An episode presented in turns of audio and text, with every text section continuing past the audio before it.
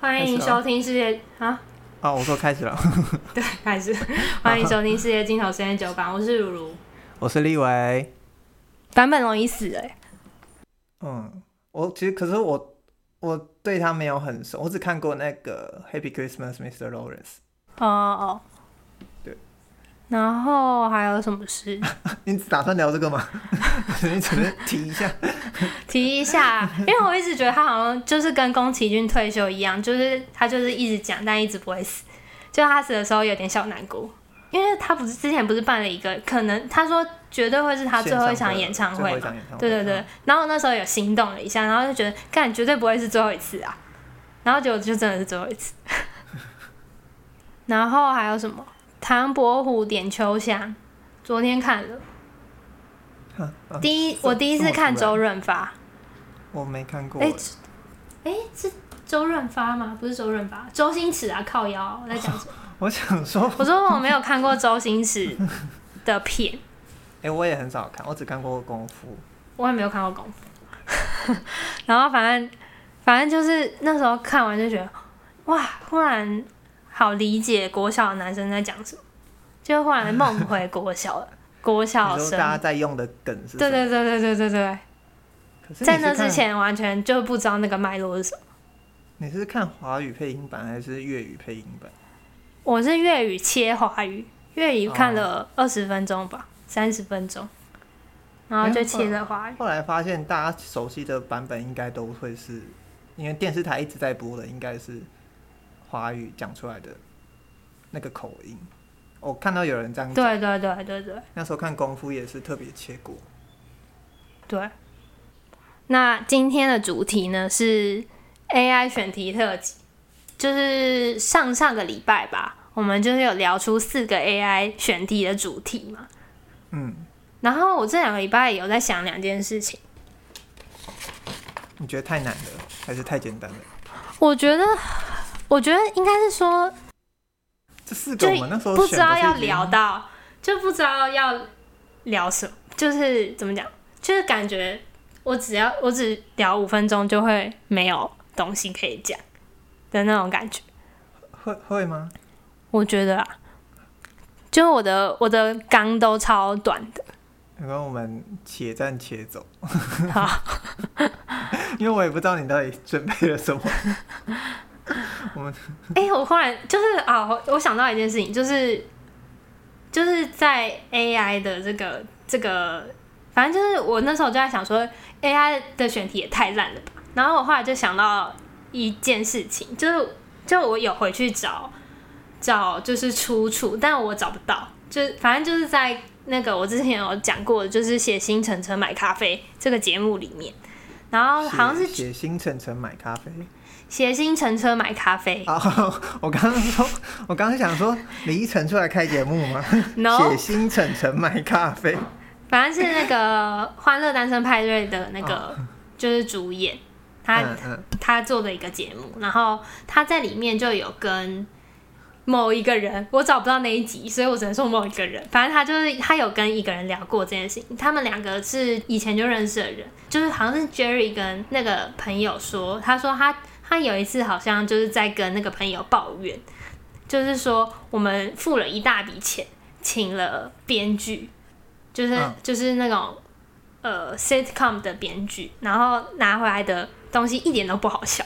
就是 Jerry 就说我我记得你你那时候跟我说，他说你想象一下，如果你付了一大笔钱给他，然后他就帮你产出又多又好笑的。笑料，那会是一件多可怕的事情，你知道吗？哎、就是就是那种感觉，那个、就是你说你的工作饭碗不保的意思吗？就是笑料这件事情本来就是一个很难做的东西，就是它本来就是必须要投注心血跟心力的，就是才能产出的一个东西。然后如果你就是只要把钱给到位，它就会一直就是持续的丢给你无限量，然后超好笑的东西，那不是很不合理吗？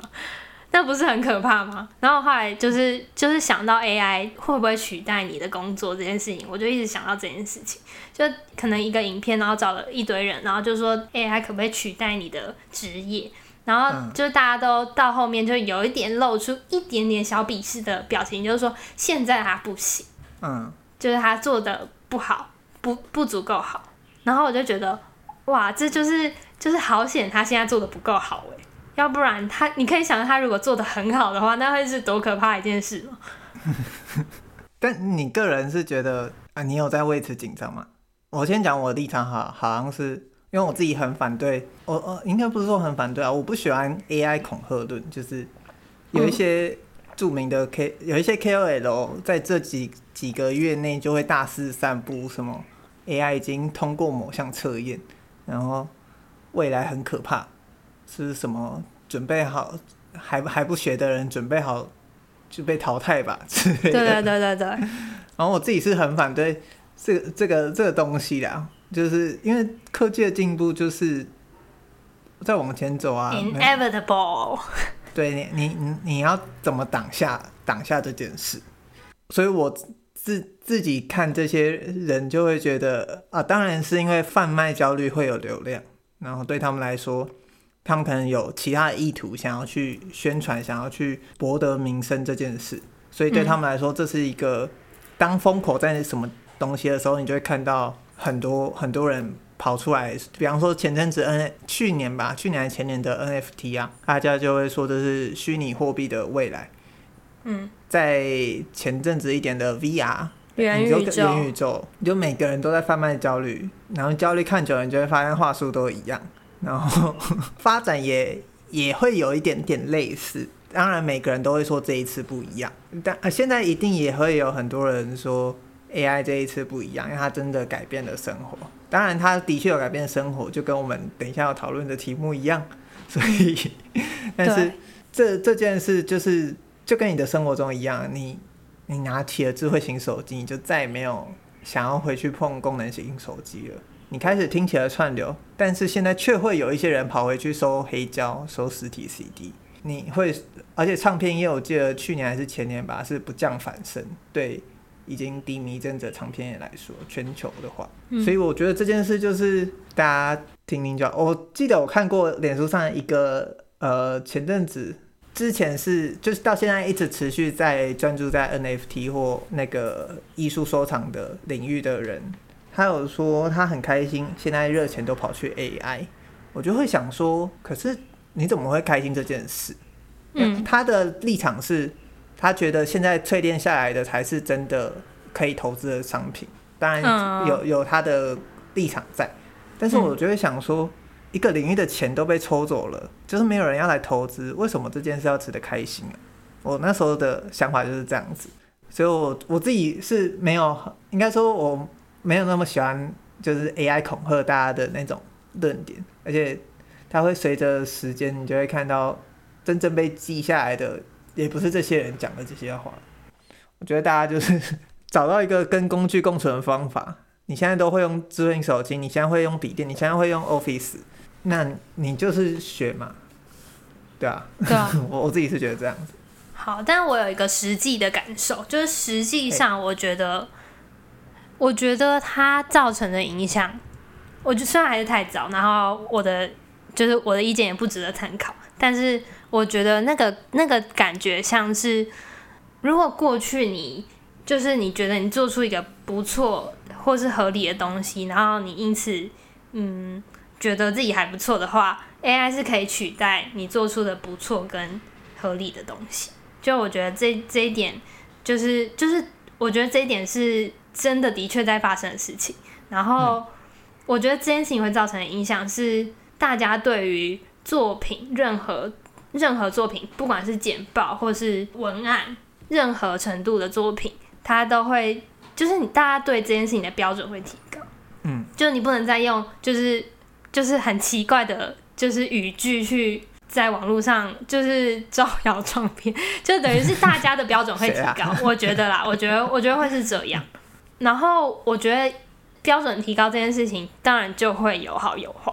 但是我目前使用下来，我觉得 AI 没有办法取代我看到一个好好东西的感受，就是等于是我觉得它还是没有办法做出我心目中我觉得好看的东西，就是不管是文案还是任何东西，我都觉得就是它可以做的合理，但是它不能做的吸睛，或者说如果要就是在讲的模糊或是就是奇怪一点，就是它没有办法做的有灵魂。然后，嗯，我有时候觉得，就我在看。不管是看一个小说，或是看一个什么东西，我都不是在看，就是那个故事到底怎么样。我觉得我都是在看，说作者透过这个载具在表达什么。所以我会觉得，如果 AI 你真的有一个你想要透过这这这个东西表达什么的话，那我真的会觉得很可怕。可是因为目前没有嘛，所以我就会觉得那个受威胁感很远，就是就是还还觉得好像还有时间。你说剩几集可以逃？哎、欸，可是我不知道，因为因为我觉得目前做不到，是因为他太就是他要就是怎么讲，捕获的范围太广。但是不是有围就是那个 A 围棋的 AI 嘛？然后围棋的 AI 不是已经打败了，就是、嗯、就是那个希望。对对对，但是如果你有被焦虑贩卖到的话，就是打败人类的棋手的 AI，就是早就出现。就是它不是一个，就是新的 新的趋势，但是就是我那时候，就是我好像有看到黑家，他说他说他觉得目前围棋界的共识就是 AI 的出现可以提升整体的棋力，嗯，就是其实因为 AI 出现，大家有更会下，甚至这个不是推测，这就是实际上发生的事情。我觉得可以谨戒戒慎恐惧，但是可以不用就是恐慌。但我我刚才想说，就是就黑佳佳他们那时候，好像他们就很常跟 AI 下下棋这件事情，然后就是有时候就在研究某一个棋谱，他们有时候会讲出一一句我觉得很让人玩味的话，他说 AI 超常这样下的，然后我就在想说，因为就是连接到就是另外一个就是也是黑佳佳频道里面他们有讲的一句话，他说 你真是佳佳铁粉。我不敢自称佳佳铁粉，怕会被真正的佳佳铁粉生 骂。反正他就说去有吗？没有哎。反正他说就是棋力到了一定的程度的，就是等等于是实力到了某一个程度，其实他觉得就是在棋盘上是可以看得出一个人的个性的，oh. 就是你怎么布局，你怎么应对，就是对方的布局，都是可以某种程度上反映你这个人的个性。然后那时候黑佳佳就说，他觉得他的棋盘上的就是个性跟他实际上的个性其实有点不一样，这样子，等等等等等。但是我就有点好奇，那 AI 在棋盘上的个性是怎么样？你赶快去私讯呢、啊，问一下。就觉得我是，我听到你的影片中有这一句话，我真的很好奇。就是 AI 的来临会让人还蛮还蛮，就是那种心动。Cheer up。就是一个新新的全新的东西耶，就是你不觉得开创了科幻的新，就是新纪元吗？我以为是要等到那个宇宙航行的发达才会是下这种标题。没有啊，我觉得 AI 就是。那你觉得智慧型手机是开启科幻的新纪元吗？我觉得是啊。科幻呢？我觉得是啊。你知道一九六零年代的 Star Trek 影集中就有平板电脑的概念。我觉得科科幻小说作者一定都会一定现在都在想可以可以。现在还可以讲什么？对我我刚刚在想的一件事是，我突然想到，很多人说 AI 尤其文字 AI 在这一块处理的表现的比较好嘛，就有人说他很担心各种假资讯或者是。粗制滥造的资讯，我我看到最有趣的一个评论是说，ChatGPT 大部分的训练模型九十七点哎九十几帕都还是英文，就然后英文、德文、法文，反正以中文来说很少量很少量。嗯，然后当 ChatGPT 那一阵子很红的时候，就看到有人说，现在国外的人应该也会开始用这个去产出一些大量的垃圾讯息。这件事就不再是只有中文圈独享的了，因为我不知道你有没有试过，就是你随便找一个资讯，真的太多内容农场的那个感觉。对啊，真的。就是你完全无法找到真正的东西的出处是什么。然后我刚刚就想到是说，很多人会说 AI 出现会导致假资讯的产值更加的呃泛滥或更加的肆无忌惮，就人们要需要更多的精神去判断资讯来源的真假。嗯，哦，这件这件事的确的确是没有错。然后，但我只会想说，就是在没有 AI 之前，人类判断假资讯的能力也没有好到哪里去啊。而且你会因为 Photoshop 出现，你就不相信网络上的照片吗？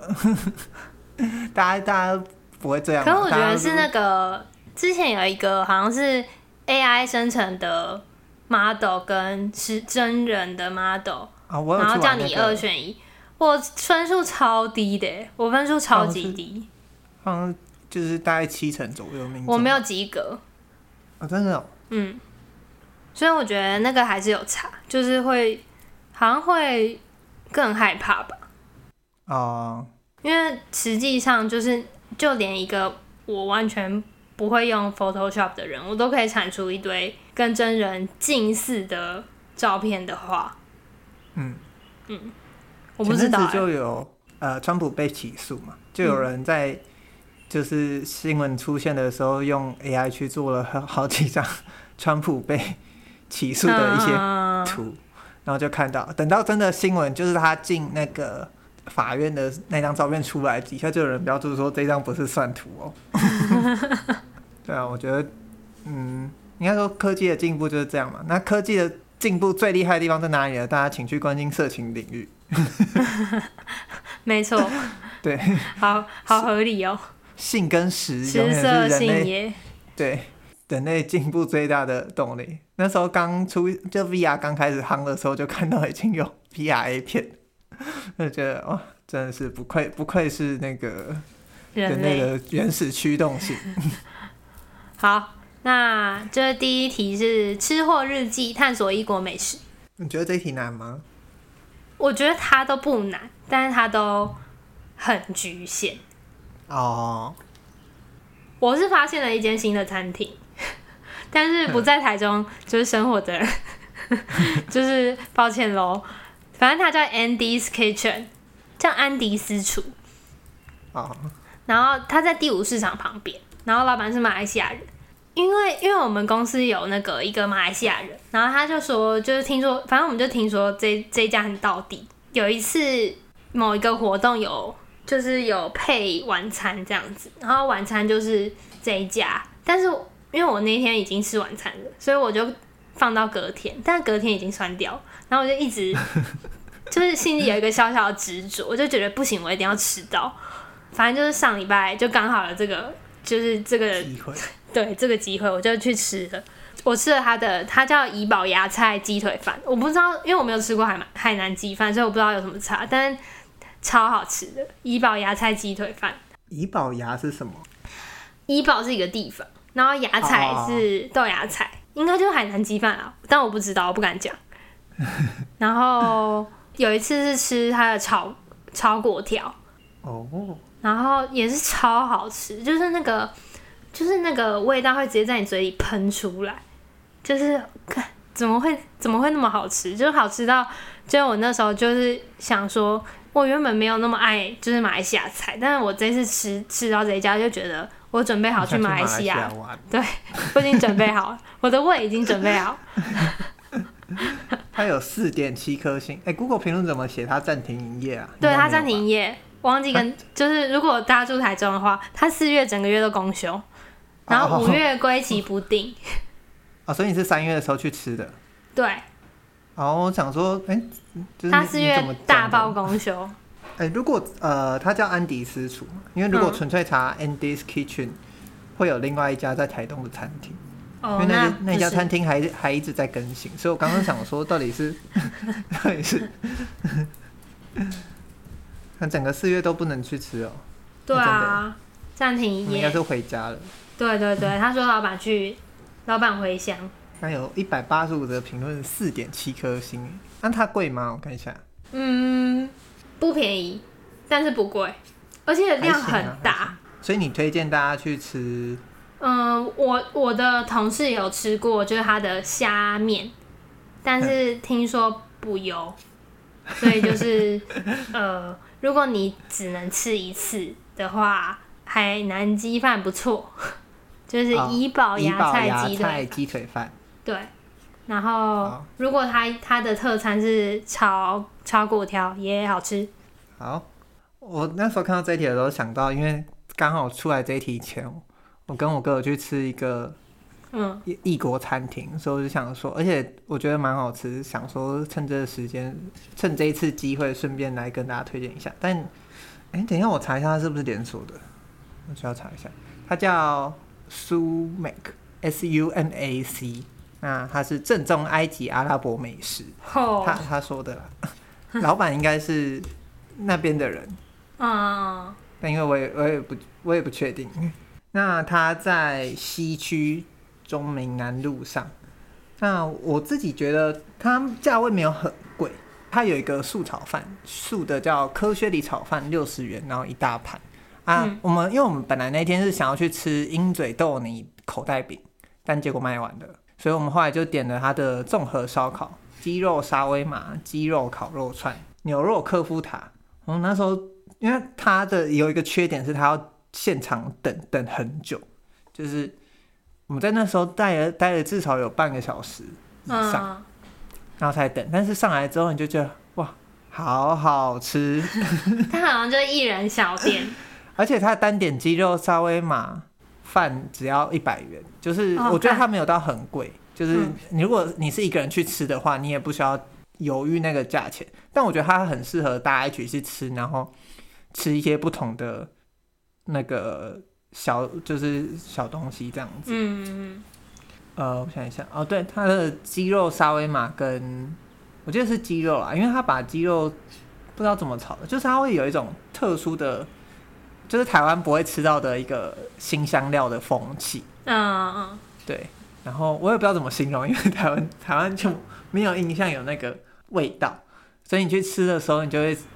吃到很特别的，没有吃过的那个感觉。嗯，而且，但它有一个小缺点是会稍微有一点。就如果你都点一些鸡肉类、烤类的那些小东西的话，就如果你一直吃啦，但是我觉得一个人去吃应该还好，是因为我们那时候想说，搞不好只会来这一次，所以就一直点，然后 吃到后面是觉得有一点点小腻，但是那是因为我们点点太多的关系，可是真的很好吃。还想要去吃吃看它的鹰嘴豆泥口袋饼，嗯，它真的不贵，就是如果是卷饼类，也只要九十到一百三，拼盘类才会比较贵。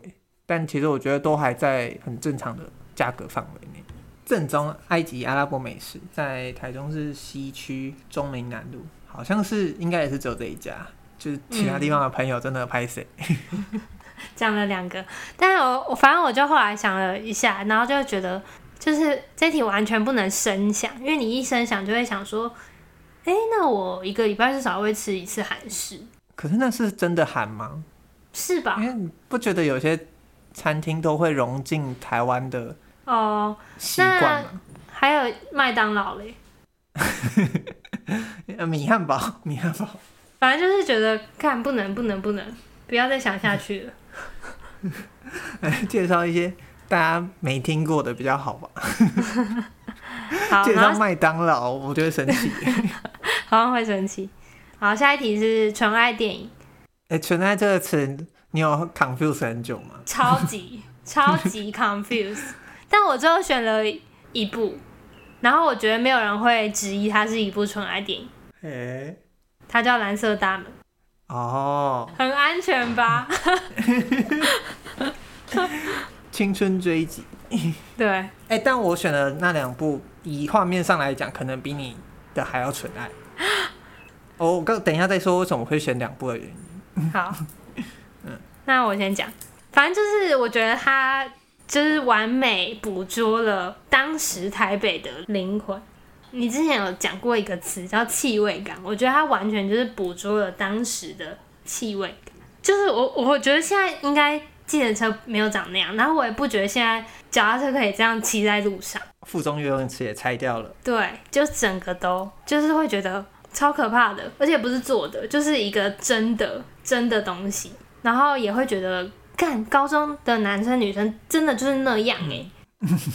但是除此之外，我没有对这部片没有什么好话可以讲，就是讲坏话，我最喜欢听的。就我觉得台词真的太尴尬，就是尬到一个我不能接受，就是我觉得尬到我没有办法投入感情在这部片上。现在已经忘记了，你说什么不不要成为什么大人那一句吗？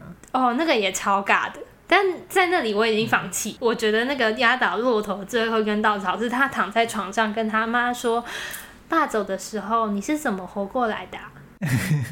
欸 我刚刚突然想到一件事，我岔题一下，就是、嗯、就是我最近在看一本书，叫《故事的那时此刻》，就是有关你讲这个台词的尬感。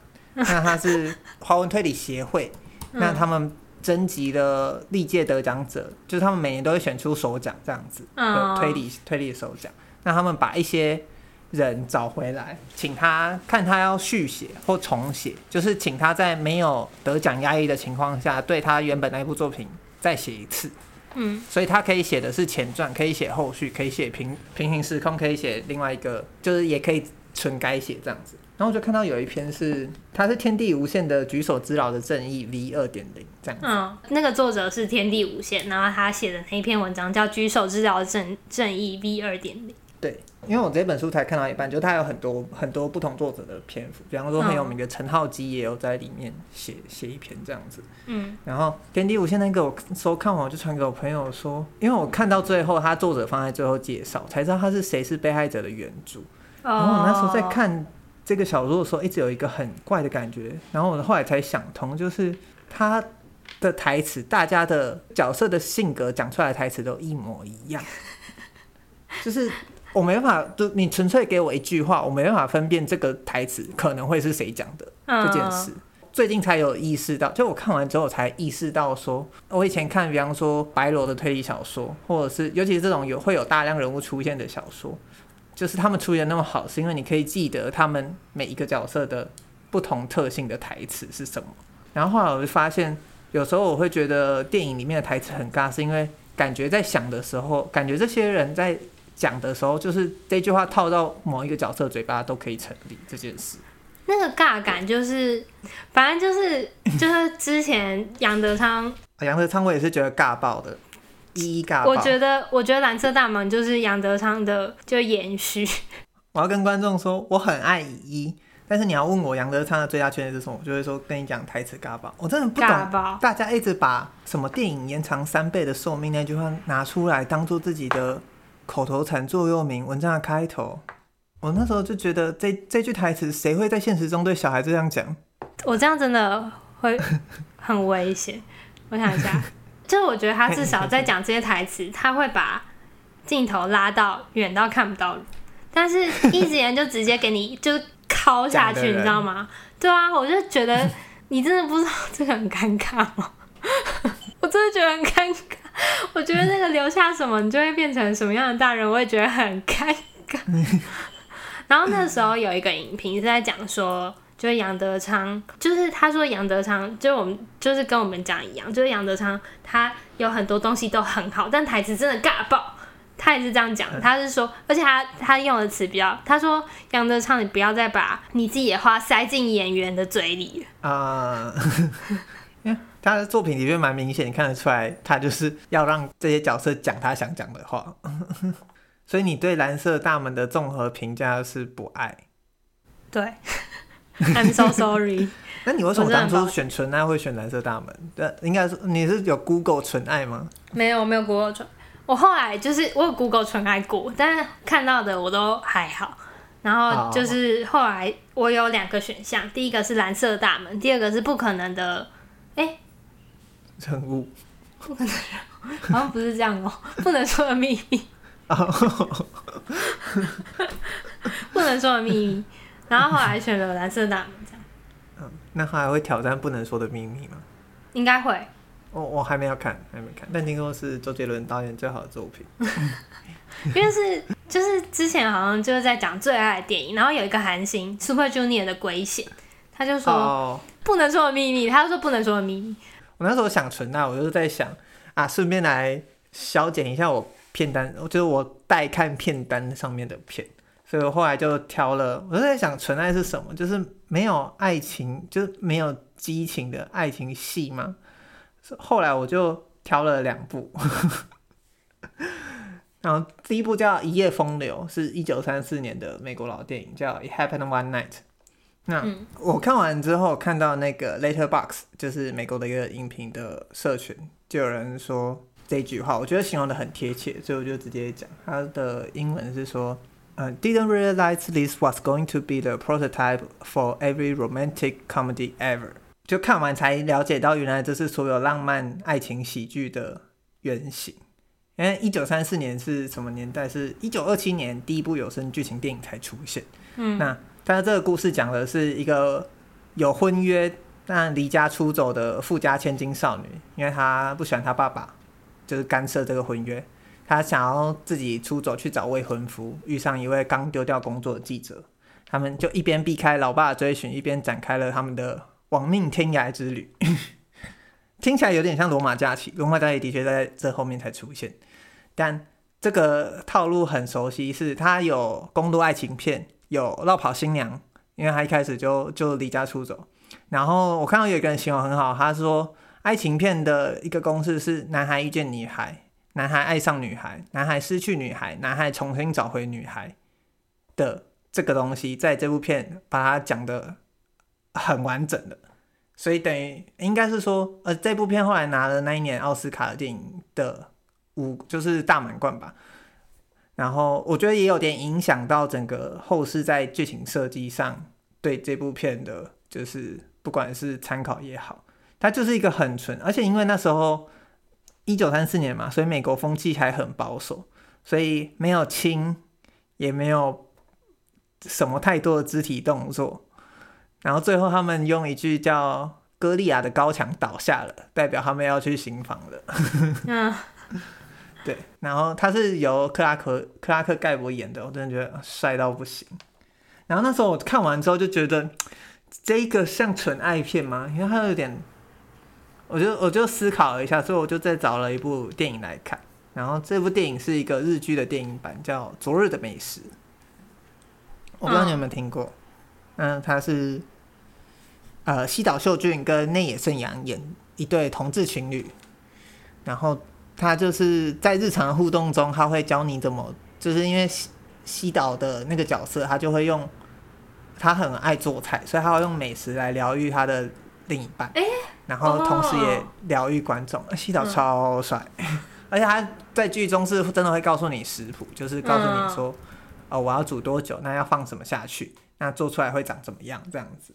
然后他的电影版其实就是他们去旅行，那他们在日常生活中发生了一些变化，他们去认识到对彼此的疑惑和不安，那怎么去解决这样子。嗯，我最喜欢就是他，因为他真的很清水，清水到一个不行。我看日剧的时候就这样觉得，就是我看 BL 的时候就会想说，你至少要给我看一些亲吻嘛，然后还就是至少一些尺度大一点之类的，就是 BL 有一个流派是走这个嘛。但我那时候看，我后来觉得我很喜欢，是因为他的日常互动。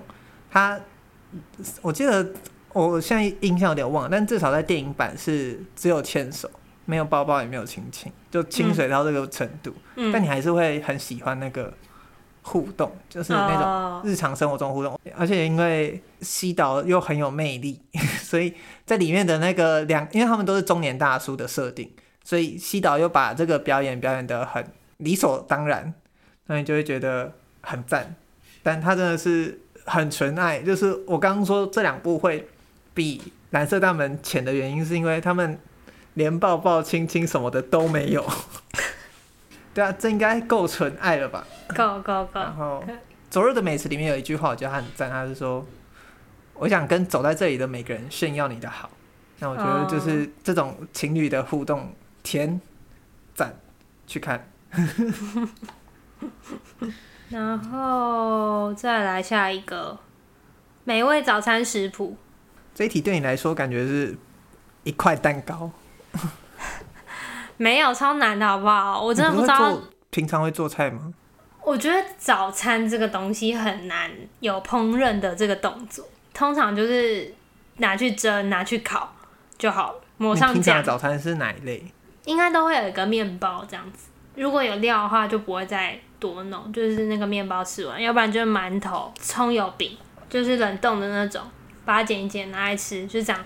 反正我后来就就是有点掰出一个吧，就是有一个我常吃，然后也有使用锅子的东西是，就是它是一个拼盘面包，就法国面包法棍，然后要不然就是一般的，再来是煎节瓜啊，你也可以清煎，然后也可以。就是你如果口味比较重一点，你可以沾蛋液，然后再沾面粉，下有一点油的锅子，然后它会变得就外面会有一层面衣，脆脆的啊，就蛮好吃的。然后再煎一颗，就是把剩下的蛋液煎一颗蛋这样。然后还有一个是德式香肠，就一样是切，就是剪一剪，切一切，煮一煮，这样弄一弄，然后就是一个拼盘这样。这是我常吃的啊，你平常就会这样煮？对，就是算是我真的会进行就是锅子动作的唯一一个 早餐。早餐对，跟我把这一题以为是我要去尝试新的食谱 哦，原来我没有哎，我没有尝试新的食谱。因为因为我自己早餐因为运动的关系，所以我都吃那个香蕉。哦，就只能吃香蕉。嗯，就现阶段的规划，香蕉或者是御饭团这样子。嗯。每天早餐吃饱，那时候看到就是在想说我要做什么东西，因为、嗯、因为我平常就没比较没有在下厨做早餐，嗯，然后我就问我哥，我哥就说，哦，他就推荐了一个东西，叫他说他看过一个影片，是戈登拉姆齐，就是那个戈登，还有一个影片叫《完美男友的炒蛋早餐》，所以我就去试了，那他就是蛋、番茄、蘑菇。酸面包、奶油、法式酸奶油，它其实跟你讲的那个拼盘有点像，嗯、就是面包放在旁边，那其他东西煎一煎、炒一炒，但它的那个重点就在炒蛋嘛，嗯、所以我就看到它，他就跟大家讲说，就是先用三颗蛋，那先加一小块奶油，让它还不要打的，让放到锅子上，然后慢慢从冷锅开始加热的时候开始打，然后一直搅拌，一直搅拌，一直搅拌，就它的目的是。应该我后来看其他的影片，他是说他是在把凝固的时候能够让那个凝固的结块弄成最弄最小，就不要让它一大块一大块的凝固这样子。对，所以他一直一直呃一直煮的时候就要离火，就要一直离火一下，一直离火一下。然后我那时候就很疑惑，因为他一直不讲他离火的时机点，我就想说，是当做大家看完就知道要怎么做，是不是？就是我就是想说，不能去上那个地狱厨房了。后来再找了别人在讲解，就是他有十做戈登的这个食谱，叫一个叫徐大酸杰诺米的 YouTuber，他们就是实做，他们就说是等那个蛋壁蛋液在。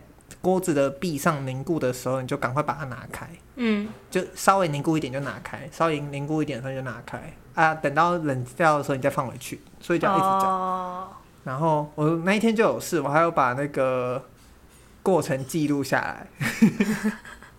我真的是搅到觉得很 压力很大，因为你他就说你不能停下来，戈登就说你就是你要一直一直弄一直弄。后来离火的时候就要放那个鲜奶油让它冷却，它、哦、就变滑蛋。好吃吗？是还不错，但就是没有调味的时候就是炒蛋。可是对炒蛋的那个味道就是长那样。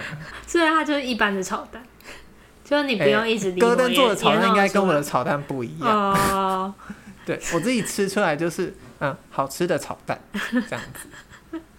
但我把，因为它有一些东西台湾比较少，所以我就把蘑菇换香菇，然后酸面包变成蒜泥面包。Oh. 那时候煮完就想说，哇，这要早起半个小时起来做这件事，这不这不是完美男友的炒蛋早餐，就是他要本身够完美，他才愿意起来半个小时，然后就在那边一直一直炒这个东西。然后还想，嗯，荷包蛋还是很好吃。对啊，我也觉得，就是跟这个相比，荷包蛋变得超合理。好，最后一题。最后一题，分享一本改变生活的书。我的一本改变生活的书呢，是《原子习惯》。就是我那时候就是在想说，真的实质上有改变我生活的书，好像就只有这一本。反正它的重点是。他说：“人很容易高估一个决定性瞬间的重要性。然后低估每天都做一些小改变的价值。嗯，就是长远来看，微小改变可以造成的变化很惊人。再就是他说，你要达到一件事情，重点不是目标是什么，重点是依循的系统。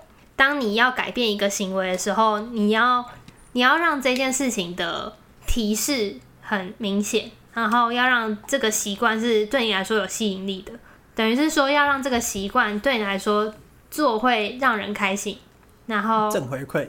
对，然后再来是要怎么让这个行动很轻松，就是我轻易的就可以达到。再来是做完的奖赏要怎么令人满足，这样子，他他就提了这四个，然后中间他还有讲说，就是人会依循最小努力原则来行事，就是说我们的天性就是会花最少的努力传出最大价值的那个时间，所以我们不喜欢。你一开始要做出巨变的行为，这是我们的天性。嗯，我们可以做的事情就是，我们要让那些好的习惯可以轻松的被实践。然后他就举了一个例子，是说崔拉夏普的故事。反正他好像是一个很很有名的编舞家，他就是每天都要去，反正他有一个 routine，是他每天早上五点半要起床，他每天的行程就是一定要去健身两个小时。然后他的、每天早上的行程是，就会把自己整理妥当，然后叫一辆计程车，然后把自己送到那个地点。然后他说他的他的习惯并不是去健身房做两个小时的运动，他说他的习惯是搭上那辆计程车，然后告诉那个计程车司机我要去哪里。他说这个才是就是这个行动最重要的重点。然后我就觉得，干这个故事超好听。我后来就是想了一下，那个我有被受影响的地方，应该是你之前有讲过的那个两分钟法则。嗯，我之前就常常在我的就是笔记上面写今天要剪两分钟的 podcast，但我不知道那个两分钟 其来有自。其实之前，所以你真的是两分钟两分钟剪哦？嗯，没有哎，我实际上坐下来会减超过两分钟，但我会觉得我多做了。就我不会有那种压力，就会觉得哦，我今天应该要做二十分钟，怎么只做两分钟？所以我觉得这是一个很赞的方法。就是反正他就是说，你在累之前就要停，就是把这个行行为停下来，这件事情才会长久。然后长久才是重点，重点不是你现在有动力去做这件事情。然后我就觉得哦，我现在蛮蛮在遵循这件事情的。然后这件事情的确对我来说有正向影响。我记得他有讲说，运动的例子是好像什么，每天做一个伏地挺身。对对对，就是你要把你的就是大目标简化。你原本的目标是你要每天写二十页的小说，那你要把它简化成写一句话，就是在两分钟之内可以完成。越容易达成越好。对对对对对。我差一点要跟你撞题，因为我也有看过《原子习惯》，但是我本来要推荐的是《原子习惯》里面，他也有提到一本书叫《为什么我们这样生活那样工作》。因为那时候立伟看完《原子习惯》，他有就是在 FB 上 po 文，然后就说为什么我们这样？他说他觉得《原子习惯》还好，他说你去看那一本就够了。哦、他的原话是这样，他也是启发自那一本书啊，所以我 很合理把他推推荐一下他的启蒙。但我实际上有去捡那本书，嗯、然后就觉得、嗯、你比较喜欢原子习惯，对我比较喜欢原子原子习惯，原子习惯比较偏实用一点的，我比较我。嗯为什么那一本我自己喜欢看他的故事，所以那些故事对我来说说服力比较高。那我那时候后来我找不到为什么这一本书，就不知道放在我家里的哪个地方。后来我就想说，好，那我找换一本，我换一本一样是当兵的时候看的书。其实我刚刚有点讶异，我以为你的就是你的生活是行动嘛，然后我要推荐的书是关于思考的，就是改变我。哦、这本书叫《背离亲缘》。嗯，背离亲缘。背离清源跟我之前有提过的《正午恶魔》是同一个作者，这样子。他全名叫《背离清源：那些与众不同的孩子、他们的父母以及他们寻找身份认同的故事》。然后英文是《Far from the Tree: Parents, Children, and the Search for Identity》。这本书有上下两册，很厚，但真的很好看。是我在当面的时候看到哭，因为他是作者去采访各种在社会定义上算是少数的族群。嗯。那他去讲述他们的困境、反思和身份认同。因为作者他是一个从小有阅读障碍的男同志，但是他在母亲的慢慢教导、循循善诱下，他克服了他的阅读障碍。他甚至还写出了这几本书。所以对他来说，这个东西的这个成长经验的命题就会贯穿在这本书，就是它存在着两种特质，一个是可以被改变的，一个是不可以被改变的。嗯，就是阅读障碍以及同志身份这件事。那他这两个特质，你在书中的时候，你跟着他去采访的人，你会去思考到很多事情，因为他讨论的对象超多，他是专门他分章节出来的就有听障、侏儒、唐氏症、自闭症、思觉失调、身心障碍、神童、遭奸承孕，就是因为强奸而怀孕的女性，然后罪犯跨性别。那我觉得他里面采访了这么多人，然后我留下一个很深刻的印象的是，大家可以。先问一下自己，说如果可以的话，你会希望成为这些人吗？他里面也有提出来，就是他好像第二章就在采访听觉有障碍的族群的时候，他就说，就是好像后后面就有提到说，有人就发现可以在刚怀孕的时候去检测宝宝是否有这类型的先天上的疾病或困症这样子。嗯，所以他就会抛出来这几个问题，是说如果你可以在小孩出生前就避免让他有这个影响的话，那你会不会去做这个手术，或者是去做这个检测这样子？嗯，那但是你做的话，以听障来讲，因为听障的呃族群的沟通是手语嘛，嗯，那我们如果大家都去避免这件事，我们的社会是不是在扼杀这个群体？嗯，换个角度想，如果你今天可以知道你的小孩是同志，你愿不愿意？假设今天有一个方法可以让他改变的话，你愿不愿意做？那如果大家都去做的话，是不是同志作为一个身份认同，它会逐渐消失？嗯，那听障族群做成一个身份认同，或者是刚刚我讲的那些例子，它其实也有他们的族群，也有他们的文化，也有他们的呃，不管是他们的身份认同也好，或者是对他们来说，他们有属于自己群体的骄傲性也好，或者是对他们对这个社会来说，他们的文化是代表某一种不一样的出现。他在整本书中一直让我去思考的是，就是这个矛盾的命题在作者身上，一开始他就会自问，那同时我读的时候也会一直去问这个问题。我记得还有一个印象很深是罪犯那一章节，他去采访了一个美国科伦拜校园枪击案，我不知道你有没有听过？嗯，他的凶手的父母，那这个行凶者最后呃枪击完就在现场自杀了。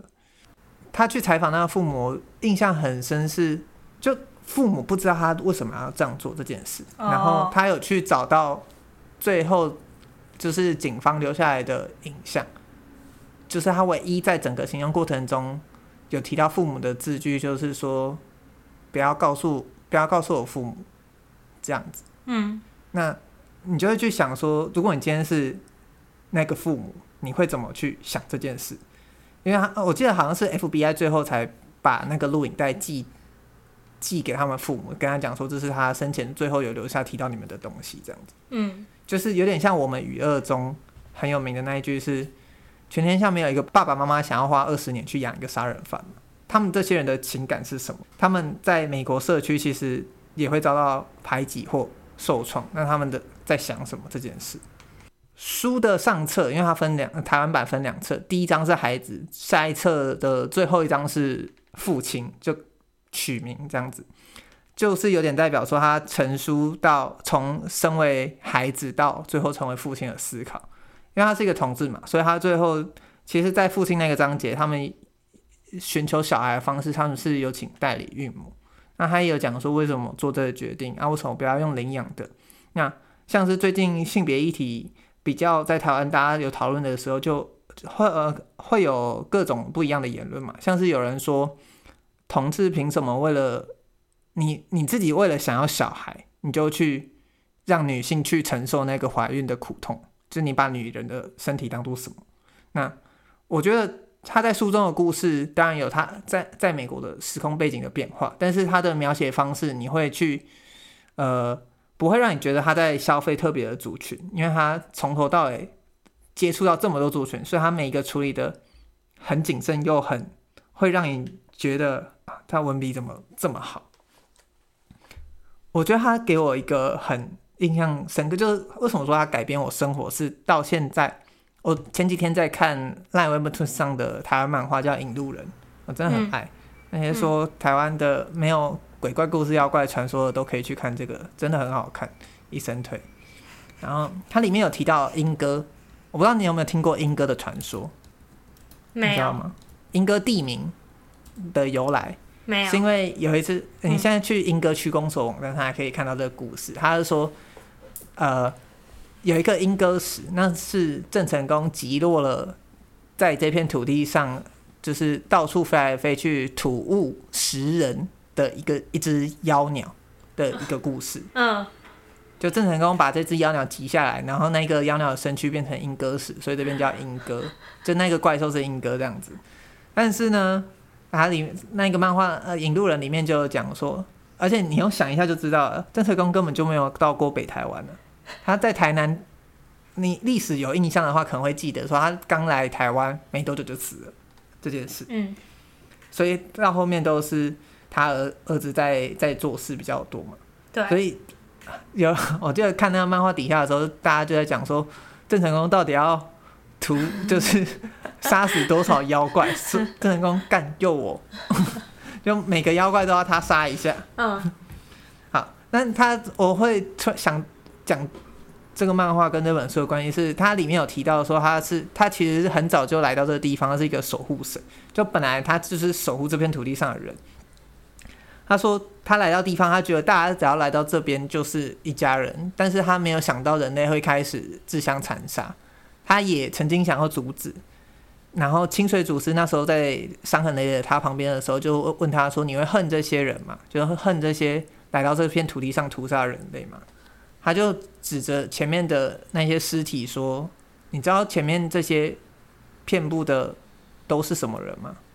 他说：“嗯，闽南。”还是粤地，还是漳州人，还是泉州人？他说都不是，这些是少数人。这些人曾经是赛夏人，后来是客家人，现在是漳州人。